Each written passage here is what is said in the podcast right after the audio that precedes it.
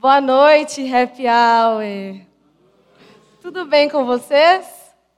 Que bom ver umas carinhas aqui que estavam é, há muito tempo sumidas, né? Que bom que vocês estão aqui, é uma felicidade. E para mim, gente, é sempre uma alegria muito grande estar aqui com vocês, mas é também com o coração com muito temor, sabe? Sempre. Que eu me coloco aqui para comunicar aquilo que o Senhor quer comunicar, né? Que eu não seja empecilho para o que Ele quer comunicar conosco essa noite. Amém? Então, assim, para você que pegou o bonde andando, nós temos falado nessas últimas semanas sobre os sete pecados capitais. E o que, que são esses sete pecados capitais? Quer dizer que só existem sete pecados? Não, esses pecados capitais são como se fossem os cabeças, né? Eles são como, esse, como se fosse um gatilho. A partir desses sete, os outros se derivam. Por isso, nós temos falado acerca desses sete pecados. E nós já falamos sobre o orgulho, que é o pai de todos os pecados, sobre a inveja, a ira, a gula, que foi semana passada, e hoje nós vamos falar sobre a avareza. E eu queria que os irmãos nessa hora abrissem a Bíblia comigo em 1 Timóteo.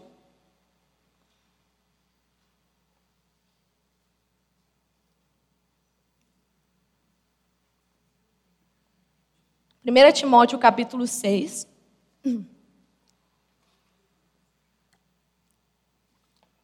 Versículo 6. 1 Timóteo 6, versículo 6. E só para dar uma contextualizada, essa carta aqui, enviada a Timóteo, é uma carta que estava falando sobre algumas, para combater algumas doutrinas que estavam sendo pregadas, algumas falsas doutrinas pregadas por falsos mestres. E uma, dessas, uma das coisas que estava sendo pregado nessa época é que a, a piedade, né, a religião, era fonte de lucro. Algo bem parecido com a teologia da prosperidade que se é pregada em muitos lugares. Né? Então, esses três primeiros versículos, né, que nós vamos começar a partir dos seis, eles falam um pouco é, sobre isso. Então, nós vamos começar a partir do versículo 6. Acompanhe aí comigo, por favor. De fato, a piedade com contentamento é grande fonte de lucro, pois nada trouxemos para este mundo e dele nada podemos levar. Por isso, tendo o que comer e com o que vestir-nos, estejamos com isso satisfeitos. Os que querem ficar ricos caem em tentação, em armadilhas e em muitos desejos descontrolados e nocivos que levam os homens a mergulharem na ruína e na destruição. Pois o amor ao dinheiro é a raiz de todos os males. Algumas pessoas, por cobiçarem o dinheiro, desviaram-se da fé e se atormentaram com muitos sofrimentos. Aí nós vamos pular para o versículo 17, desça um pouco. Ordene aos que, são, aos que são ricos no presente mundo que não sejam arrogantes, que nem ponham a sua esperança na incerteza da riqueza, mas em Deus, que de tudo nos provê ricamente para a nossa satisfação. Ordene-lhes que pratiquem o bem, sejam ricos em boas obras, generosos e prontos a repartir Dessa forma, eles acumularão um tesouro para si mesmos, um firme fundamento para a era que há de vir, e assim alcançarão a verdadeira vida. Amém. Deus, esta é a tua palavra e nós cremos de todo o nosso coração que a tua palavra é verdadeira. Então, se ela é verdadeira, nós nos apegamos a tudo o que ela nos ensina. Que nessa noite o Senhor encontre em nós coração como uma terra fértil, Senhor, para que a tua palavra possa entrar, que ela possa germinar, que ela possa frutificar e que nós possamos, de fato, sermos transformados por ela, porque é o Senhor que fala conosco através dela. Muito obrigada, nós oramos em teu nome. Amém. Então, queridos, nós vamos falar sobre a avareza. E quando nós ouvimos essa palavra, avareza, ou quando nós ouvimos que uma pessoa é avarenta, a nossa mente já nos leva a um estereótipo. Porque ao longo dos anos, a gente foi construindo em cima dessa palavra. Quando a gente pensa em avarento, o que, que a gente pensa quando a gente pensa numa pessoa avarenta? Uma pessoa pão dura, uma pessoa muquirana, entendeu? Uma pessoa que é sovina, mão de vaca sabe? Pensamos quando a gente pensa numa pessoa avarenta ou quando se fala em avareza. E às vezes também a gente pensa naquela pessoa que é o, o tipo de pessoa que vai centavos, às vezes pega aquele sabonete que com duas vezes que usa ele já está todo rachado, às vezes ele nem tem um cheiro bom, ou se tem um cheiro também não dura nada. Então é esse tipo de pessoa que a gente pensa na hora, esse tipo de pessoa. E eu não sei se você já teve a experiência de estar com uma pessoa desse tipo, mas quando eu era criança, é, nós íamos à casa de um familiar e esse familiar se enquadrava nesse quadro e nesse estereótipo de avareza. E aí essa pessoa sempre olhava a quantidade de papel higiênico que tinha no banheiro antes de nós utilizarmos. E depois que nós íamos ao banheiro, essa pessoa ia lá, abria a lixeira e conferia se não tinha muito papel lá dentro. E se tivesse, a gente ainda levava uma bronca terrível. Minha família está rindo porque sabe quem que é, né? Então, gente, terrível. Isso entra nessa palavra. Sim, uma pessoa avarenta faz e tem esse tipo de atitude. E assim, nós não podemos condicionar a nossa mente só a isso, porque a avareza não fica por aí. Calma. Calma que a avareza abrange muito mais coisa e a gente vai ver um pouquinho disso nessa noite. Então, assim, o que de fato significa avareza? Avareza, do latim avaros, ávidos aeres, ávidos pelo dinheiro, amor ao dinheiro, apego descontrolado aos bens materiais. É o amor ao dinheiro que nós chamamos de avareza. É isso que nós chamamos de avareza. Esse é o significado. E a avareza tem a ver com o amor desregrado pelo dinheiro, pelas possessões materiais, apego às coisas. Ela é uma cobiça desregrada é uma cobiça desregrada. E a avareza, vou tomar só uma água porque a garganta está seca.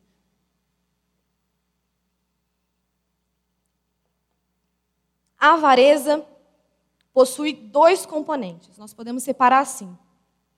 Primeiro, obter o que não temos, e segundo, preservar o que temos a todo custo. Então, esse estereótipo que a gente sempre lembra quando a gente pensa em avareza se enquadra nesse tipo aqui. Preservar a todo custo que tem. Então, a pessoa vai preservar a todo custo o papel higiênico que tem, o sabonete que tem, e, e né? Existem vários níveis, e existe essa outra, esse, esse outro componente que é obter o que não temos. E nós vivemos em uma sociedade totalmente competitiva, egocêntrica, egoísta, que acredita, prega e vive a avareza. Ela vive a avareza. O nosso sucesso hoje é medido pelo quê? Pelo que nós temos, pelos bens que nós temos, pelo carro que nós temos, pelas nossas conquistas. Ai, que absurdo! Você tem 35 anos e não tem uma casa própria? O que, que você fez de errado? O que, que você tem de errado? Que você não conquistou isso até hoje? Então a nossa sociedade começa a colocar isso na nossa cabeça. Nossa, você tem 50 anos e não tem um carro próprio. Ou você tem um Fusquinha. Nossa, pelo amor de Deus, você não trabalha, não? Você não trabalha, não? Então a gente começa a inverter os valores e a gente começa a ir nesse fluxo da sociedade. Nós começamos a buscar o sucesso. Nós começamos a buscar as coisas e acabamos sendo levados nesse fluxo. Porque o nosso coração, não se engane, o meu coração e o seu coração é totalmente corruptível, facilmente corruptível. E é muito mais fácil nós irmos com o fluxo, seguirmos, é mais natural do que nós nadarmos contra o fluxo. Porque para nós irmos contra o fluxo, nós temos que ir contra a cultura, nós temos que fazer um esforço contra. Então é muito mais fácil nós seguirmos o que é natural. Afinal de contas, esse, esse sistema, ele existe dentro da igreja. O nosso sucesso é medido pelo ministério que nós temos. Nosso, isso, esse, esse pensamento invadiu todas as esferas da sociedade, dentro e fora da igreja. Então você vive isso, às vezes, dentro da igreja, dentro do seu trabalho, dentro da sua faculdade, dentro da sua família. E aí a gente acaba assim: ah, tem nada a ver. Isso não é pecado, não. Todo mundo faz. Todo mundo faz. Vi o meu pastor fazendo meu líder de célula fazendo. Não tem problema. Todo mundo vai, todo mundo faz, é ok. E aí a gente acaba realmente indo com esse fluxo.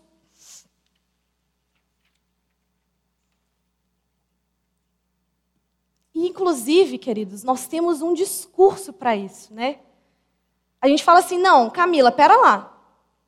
O problema não é o dinheiro. O problema é o amor ao dinheiro. E de fato nós lemos aqui que o amor ao dinheiro é a raiz de todos os males. Mas essa frase é muito perigosa quando nós usamos, por quê? Nós colocamos o dinheiro como algo neutro. E o dinheiro não é neutro nessa história. Por quê? Pensa aqui comigo.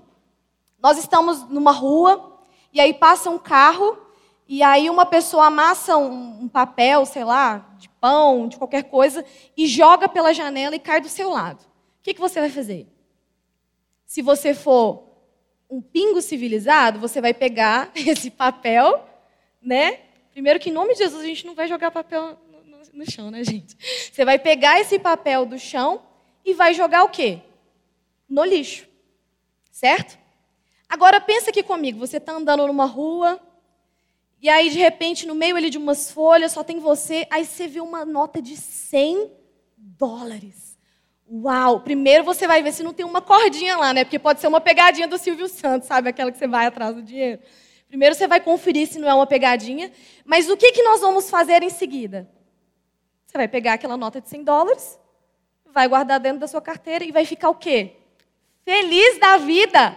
Ou seja, de neutro o dinheiro não tem nada, porque o dinheiro tem valor, tudo que tem valor não é neutro, tudo aquilo que tem valor vai exigir senhorio.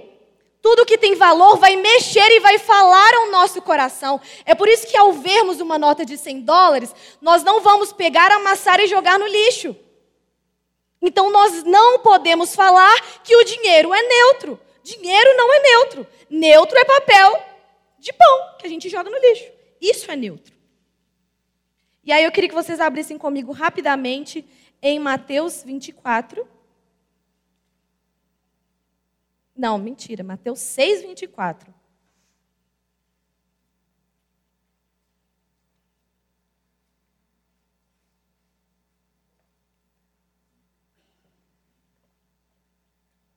Mateus 6, 24 diz o seguinte: Ninguém pode servir a dois senhores, pois odiará um e amará o outro, ou se dedicará a um e desprezará o outro.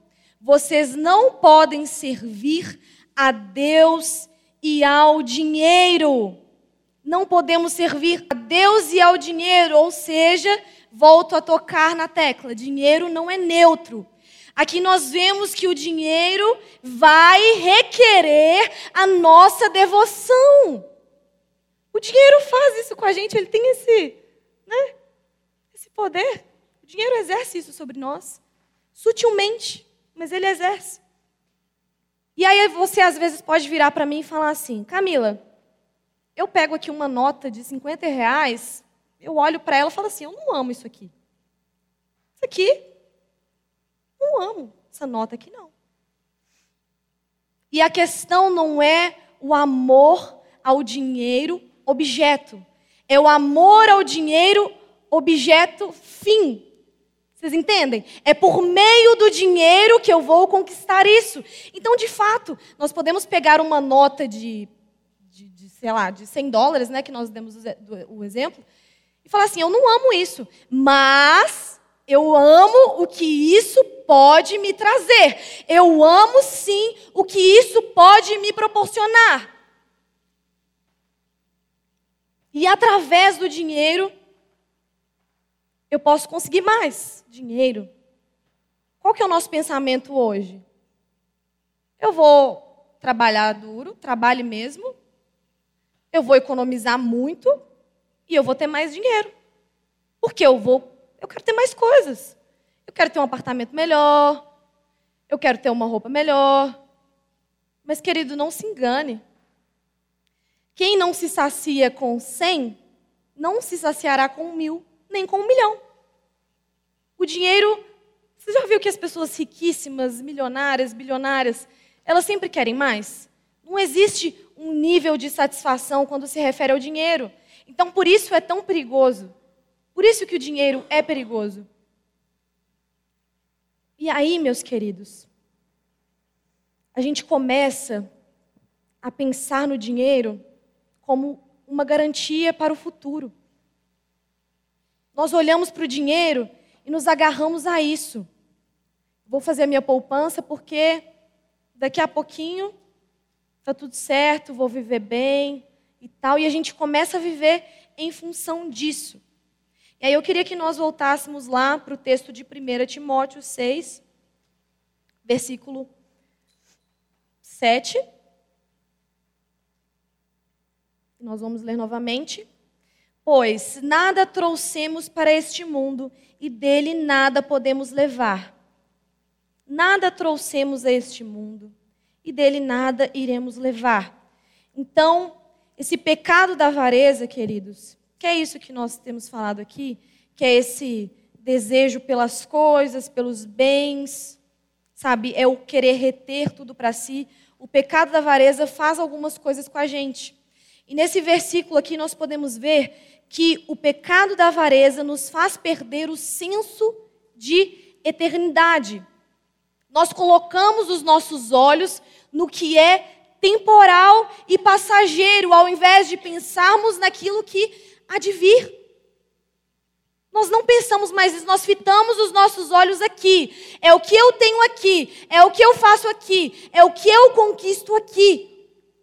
E por um instante, nós nos esquecemos que daqui não se leva nada. E é muito interessante que existe uma história, não se sabe se é verdade de fato, que fala que Alexandre o Grande, é, antes de morrer, desejou algumas coisas, né, para o seu enterro, para o seu cortejo fúnebre. E uma das coisas que ele pediu era que suas mãos fossem colocadas para fora do seu sepulcro, para que todos pudessem ver que, mesmo ele, sendo o grande conquistador da sua época, tendo todo o dinheiro, toda a conquista, todas as honras e tudo o que ele queria, ele tinha, daqui as mãos dele não levariam nada. As mãos vieram sem nada e sem nada elas vão voltar. Daqui, meus amigos, meus queridos, não se leva nada. Então a gente perde esse senso de eternidade. E a nossa cabeça foca no temporal, passageiro, aquilo que não é eterno. E aí eu queria que vocês abrissem também lá em Lucas. Lucas, capítulo 12, versículo 16.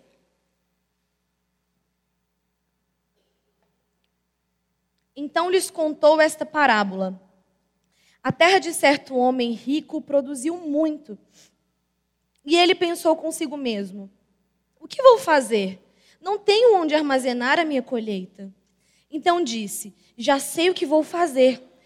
Vou derrubar os meus celeiros e construir outros maiores. E ali guardarei toda a minha safra e todos os meus bens. E direi a mim mesmo: você tem grande quantidade de bens armazenados para muitos anos. Descanse, coma, beba, alegre-se. Contudo, Deus lhe disse: insensato, essa mesma noite a sua vida lhe será exigida. Então, quem ficará com tudo que você preparou?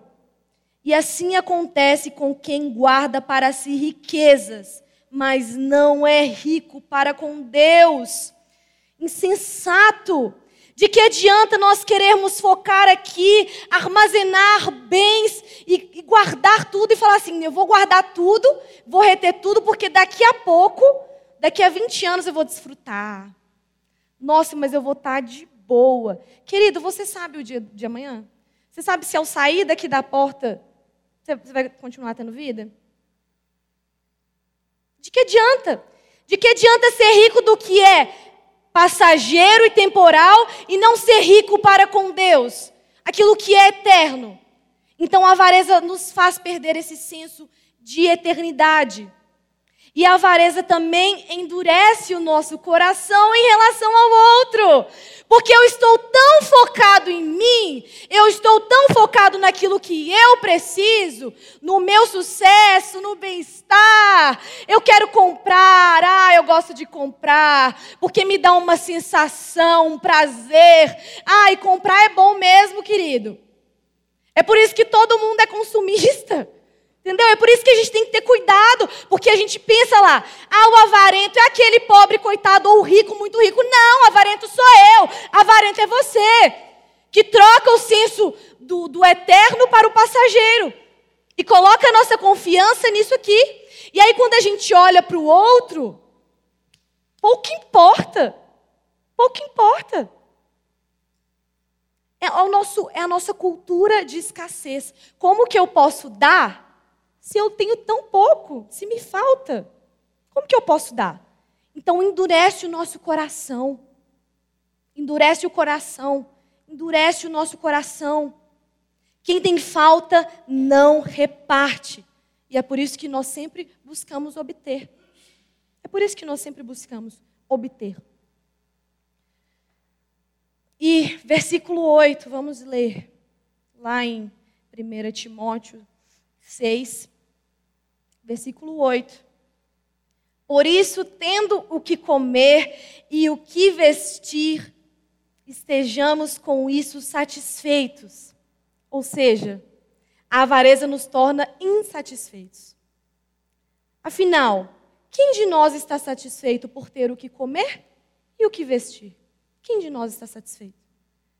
A nossa fome não é uma fome apenas de comida e o nosso frio não é apenas um frio do corpo, é um frio e uma fome da alma. Então a nossa alma clama por algo e a nossa alma vai obter. Nos torna insatisfeitos. É por isso que aquele que tem sempre quer ter mais, aquele que tem pouco sempre quer ter aquilo ali, se apegar ali, nos torna insatisfeitos. Faça uma análise aí, querido. Quem de nós está satisfeito por ter o que comer e o que vestir? Você abre seu guarda-roupa e fala assim: não tenho roupa. Mulher aqui é um pouco mais assim, né? Não sei os homens, mas a gente é assim. 500 milhões de roupas. Fala assim: Senhor, não tenho uma blusa. Preciso comprar uma blusa. Nossa, mas aí tem um monte de coisa lá para cozinhar, né? Um macarrãozinho, um arrozinho, não sei o quê. Nossa, gente, preciso ir no coco bambu. Porque a minha fome está muito sofisticada. Não posso comer um macarrão ali óleo, preciso do coco bambu. Nós não estamos satisfeitos, a gente quer mais, a gente quer coco bambu, a gente quer outback, a gente quer o que for. A gente quer grife, a gente quer um tênis legal, a gente quer ter 25 pares. A gente quer, gente, a gente quer. Somos seres desejantes. Nós somos seres desejantes e insatisfeitos. E aí no versículo 9, continuando. Os que querem ficar ricos caem em tentação, em armadilhas e em muitos desejos descontrolados e nocivos que levam os homens a mergulharem na ruína e na destruição. Então, além de nos tornar, é, nos fazer perder o senso de eternidade, endurecer o nosso coração, nos tornar insatisfeitos, a avareza nos torna vulneráveis ao ilícito. Nos torna vulneráveis ao ilícito. Porque a gente já está tão nesse fluxo que às vezes lá na nossa empresa, se eu uma pequena, pequeniníssima muito pequena. A mentira é muito pequena. Mas eu vou conquistar um lucro maravilhoso por causa dessa mentira. Aí você fala assim: nossa, beleza, vou fazer. É, é, é de boa. É tranquilo. Isso aqui tá tranquilo. Mas aí começam as coisas maiores. Aí vem a traição, a mentira, o perjúrio e tantas outras coisas. Porque o dinheiro nos torna, sim, vulneráveis ao que é ilícito. Então, para conquistar o que eu quero, eu faço o que for preciso. Queridos, em todos os níveis. Desde a pequena, pequeniníssima mentirinha até uma coisa muito, muito, muito maior, um escândalo nacional de corrupção, de fraude. Então, nos torna vulneráveis, tem um cabelo aqui, ao ilícito. E seguindo, versículo 10.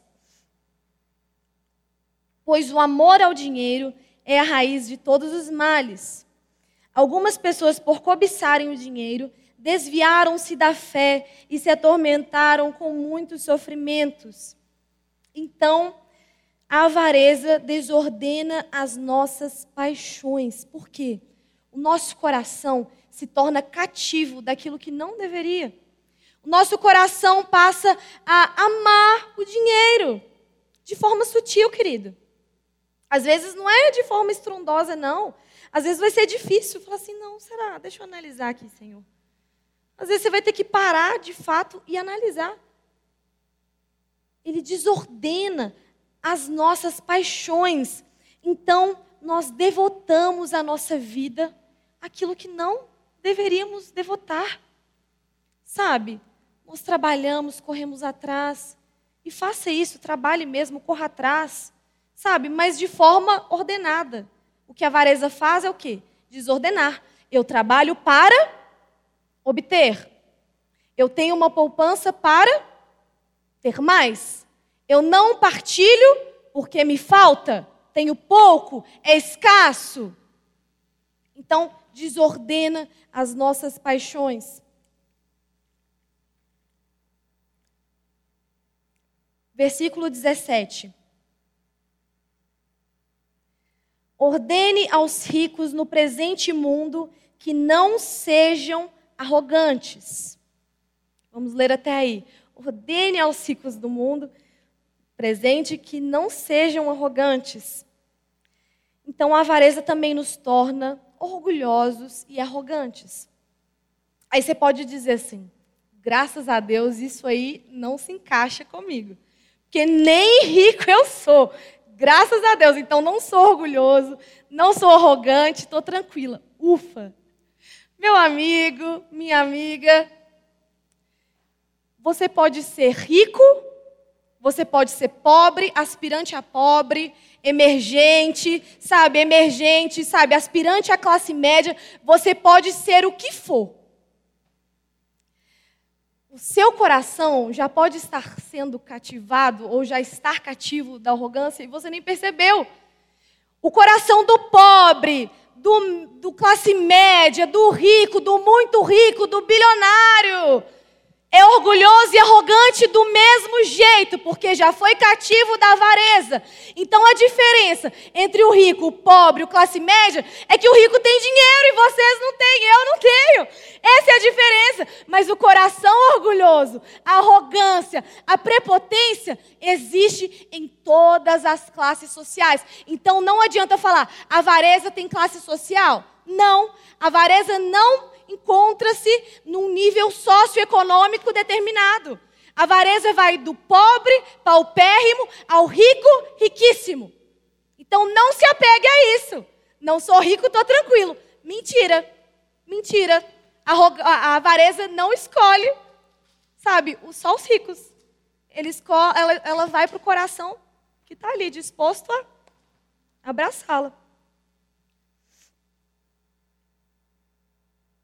E o versículo 17, parte B, fala: Não ponha sua esperança na incerteza da riqueza, mas em Deus que de tudo nos provê ricamente para a nossa satisfação. Então,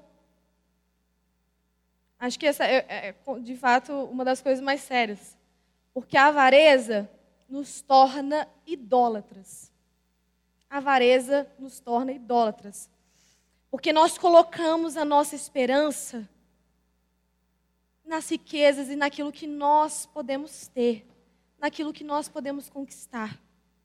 Isso, como nós falamos anteriormente, com essa desordem das paixões, o que assume o senhorio não é o Senhor, não é Deus.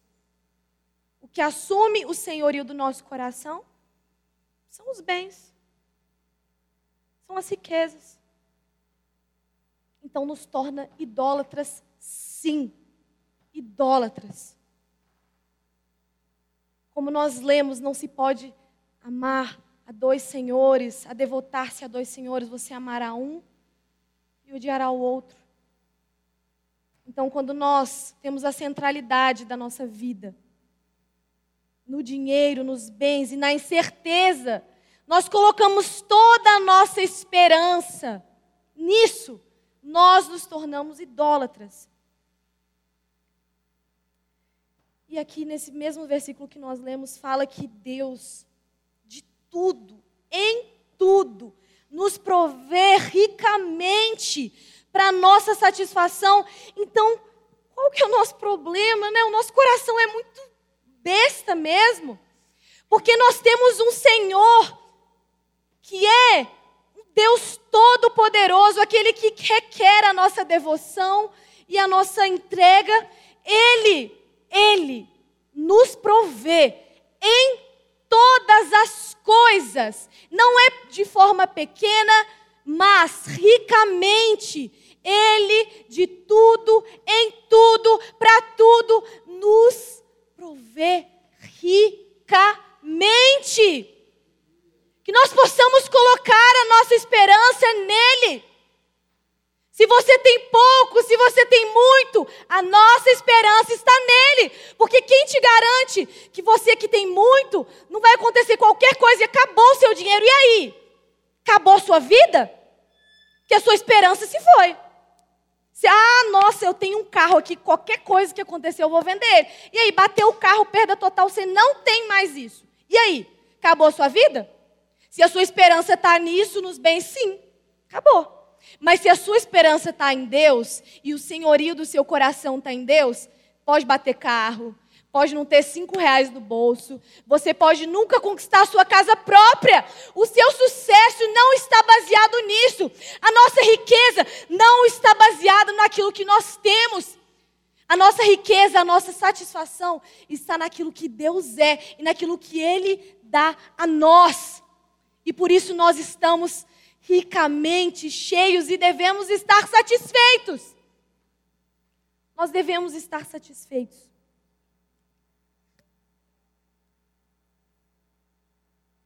E aí, você pode perguntar agora para mim. Então quer dizer que é pecado ter recursos financeiros? Deus é contra? Não, meu irmão. Não é pecado você ter recursos financeiros.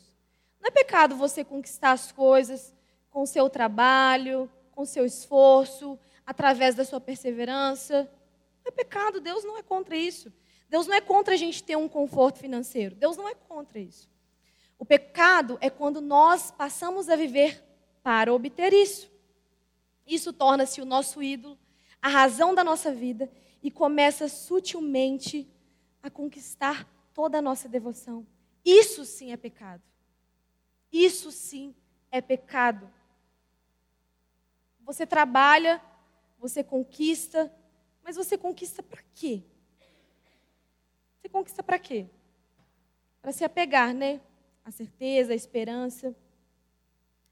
Mas o dinheiro nas nossas mãos, os bens, aquilo que Deus tem provido a nós, através do nosso trabalho, nós não podemos pensar que é por causa do nosso mero esforço. Sabe, você pode estudar, você pode trabalhar, você pode fazer o que for. Tudo aquilo que eu e você temos é dado pela misericórdia de Deus. Ele é o dono de todas as coisas, ele é o dono de toda a riqueza, ele é o dono da prata e do ouro. Então, se você tem alguma coisa, não se engane, não é mérito seu. Tudo aquilo que é seu é dado por misericórdia, por ele, que é dono de toda a riqueza que há. Então, por isso que nós temos que ser bons administradores. Por isso que nós temos que ter tanto cuidado e fazer sempre essa autoanálise. Porque, como eu disse lá no começo, o fluxo é tão natural que muitas vezes a gente já entrou e nem percebeu. Claro que uns de um nível mais sutil outros de um nível maior. E aí talvez possa surgir uma outra pergunta. Então você quer dizer que todos temos que ter recursos de forma igual? Nós temos que ter o mesmo, o mesmo tanto? Não, queridos. O que a Bíblia fala não é isso. O que pode, quem prega isso pode ser socialismo, comunismo, marxismo, mas o que a Bíblia fala é que quem colheu muito dá aquele que colheu pouco. A matemática da Bíblia é diferente da matemática do mundo.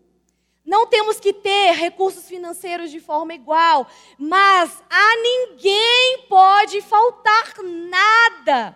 A ninguém pode faltar nada. Esse tem que ser o nosso senso. Não precisamos ter o mesmo recurso, todo mundo igual. Não, uns vão colher mais, outros vão colher menos. Quem colheu menos não pode ter falta. Porque quem colheu mais, colheu tudo. Entendeu? A matemática da Bíblia é diferente da matemática do mundo. E o nosso coração parece que não entendeu essa dinâmica do reino. E é por isso que a gente retém, é por isso que a gente guarda mesmo. Que a gente tem foi dado por ele generosamente. Sabe, aquele que abriu mão de tudo que tinha, se fez servo e se fez pobre para o quê? Para que você e eu pudéssemos ser ricos. Para que nós pudéssemos ter vida, ele abriu mão de tudo que tinha. Então, na matemática do reino, não é quem junta mais que tem mais. É quem dá mais. Quem dá mais multiplica. Quem dá mais, obtém mais. E não são tesouros corruptíveis. Não são coisas passageiras. É um grande tesouro incorruptível, eterno. Gente, isso é maravilhoso. Isso é maravilhoso que o nosso coração possa sabe, começar a tentar entender um pouco mais a dinâmica que há no reino de Deus. Não é quem retém tem mais, é quem dá mais que tem mais. Nós vimos aqui que existe um contentamento, existe algo que nos satisfaz. Existe uma ordem na nossa busca. Nós buscamos primeiro a Ele, a Sua justiça. E aí as coisas que devem ser colocadas no lugar de coisas nos serão acrescentadas. Então existe uma ordem na nossa busca. E existe sim um Senhor que exige sim o senhorio total total das nossas vidas e da nossa devoção. E não se engane, todos os dias da nossa vida, nós seremos sim tentados pelo dinheiro, pela avareza. Não se deixe enganar. Eu ouvi algo muito interessante falando, acho que foi o Augusto Nicodemos, falando que a gente mede a, a gente pode medir a espiritualidade da pessoa por quão generoso ela é. E se, se a gente não é generoso, algo de errado está acontecendo. Não tem algo, sabe, tem algo que não está certo. E eu achei isso muito interessante. E eu comecei a fazer essa autoanálise enquanto eu estudava esse texto. Como nós conversamos lá no princípio, nós achamos realmente que o avarento ou é aquele que tem muito ou é aquele que poupa demais. Mas em muitas áreas, em muitos aspectos, nós já nos tornamos avarentos. Avarentos. Confiamos nas coisas, confiamos no suor do nosso trabalho. Confiamos que se tudo faltar, nós nos apegaremos à nossa poupança. Isso nos torna, nos torna felizes. E nós nem percebemos que as nossas paixões estão desordenadas. Nós nem percebemos que o dinheiro já se tornou um ídolo para nós. E ele vai, sim, requerer a nossa devoção. Ele vai, sim, requerer a nossa adoração, o nosso serviço. Mas que em nome de Jesus, nessa noite, nós possamos realmente, de fato, apresentar o nosso coração diante dele, sabe? E analisar cada detalhe. Por que eu trabalho tanto? Qual é a motivação? Qual é a motivação que tem movido o meu e o seu coração?